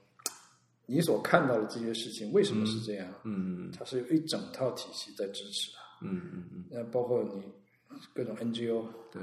各种大公司的 CSR 这种社会责任嗯嗯等等这些东西都是一脉相承的。你只要看到这些东西，你就会发现，你会有很清晰的定义。就为什么我原来不理解这个什么叫政治观点啊，嗯嗯什么叫政治站哪边站队啊，我以前不理解。但我后来发现呢，它真的是叫真真的是有站队这么一说，因为你所相信了一，你一定会相信 A 二三四五六。对，你就是那个体系下的人了，你真是这样的。就是我会觉得，为什么我有时候跟那个搞资本的也好，搞嗯创业圈的人就合不来，三句话两句话就聊不到起来了，因为他所相信的东西就是就是合理的，啊它是它是一个自洽的系统，对，它完全解释了。是，所以这就是我说的，但这个解释呢，是一个主流，其实大部分都是这样解释的。嗯那我的观点其实就是说呢，要有独立的思考方式。嗯去尝试打破这个自洽的系统。但我并不是说要把它完全反对，这个我不是那样的人。其实你说起战队，我倒有一种感觉，就是这个所谓的战队，就是用“战队”这个词，听上去好像你是有的选择的，对吧？嗯在 A 和 B 之间，你选一个。但是我觉得这个过程往往更像是说，你去探索自身，然后发现，哎，原来我是 A，这种感觉，而不是就我会说觉，得说，人类因为科技时代出现以后，很多人类原始的行为啊，其实还在，只是换种方式而已。就比如说你站队这种政治，政治怎么产生的？为什么有政治？就人的政治诉求是怎么产生？为什么出现民主党、共和党？嗯它的诉求为什么有人要小政府，有人要大政府，嗯，并不代表它是黑和白，对，但它代表了一种政治诉求。是，那这种诉求在科技时代是怎么体会的？科技跟政治之间，很多人认为没什么关系，政治是政治。比如我是一个一个独立个体，嗯我觉得科技就是科技，跟政治是没关系的。但事实上呢，科技现在已经在政治这个体系下产，它就是生活的一部分，就成为人对对类对文明的对一部分，就是政治的一部分。对，所以，但是很多人是不自知的，嗯那这是很多的问题，就是我希望，为什么我我对美国社会一个喜欢的一点就是说呢，嗯它会不自然的让人们产生这种就是政治性跟你的生活有一个关联关系，哎，这是我比较喜欢，就是大家脑子里会去想，对啊对啊，就是以前我看那个、呃、台湾有些节目里面有一个词叫“泛政治化”，其实我一直觉得这是个伪命题。我觉得政治 by definition 就是泛的，就是就是什么东西都是 对啊，对啊，都对是啊，关对啊，联的，对啊，都吧？是你的意识形态，都是这种东西嘛。嗯我这种东西我觉得挺好的，就是、嗯呃，比如说你像美国的大选问题，它我觉得是蛮好的。这个嗯他每个人年，特别是年轻人，嗯他到一定时间的时候，他就开始思考这些东西了。嗯嗯，那中国现在最大问题是说，哪怕到了四十岁，都很多人很少有人这么思考，没人这样思考问题。嗯嗯但在美国跟别人谈政治的话呢，你会明显说哦，你是那，你嗯明白了，你是那嗯嗯那嗯那那一批人，我知道，我是知道的。嗯但是中国有一个问题是说不通，就完全没法去理解，因为不够明确嘛，就是没有往那方面思考，就很多人还没有往那方面思考。因为不够明确嘛。就是是的，本身是不明显，你就因为它是就在中国政治是属于流派的斗争，对吧？是派系的斗争，对不是嗯党这的不斗是争纯，就是我说政治这个，它是一个很古老、一个值得尊敬的一个词，是它是一个体系，它是一嗯种人类解释世界的一种方式，解释自我的一种方式，我觉得是很崇高的词。嗯但是呢，出现了后来，比如出现党这个东西，嗯那它把政治就变得有一些功利化，嗯有一些目的化，就个人利益嘛，变成利益化的东西。嗯但是政治本身我不是这是错啊，这这是历史发展，它必然要求这个有利益，大家才能一起来做事情，嗯推动发展，我觉得没问题。但是政治本身作为一个解释世界、解释自我、嗯一种工具，是人类这么多年来留下的宝贵的精华，年轻人应该去理解。嗯就是我觉得这是我作为设计师，我对这个很很感兴趣，很感兴趣。嗯嗯嗯所以当时有一个人说，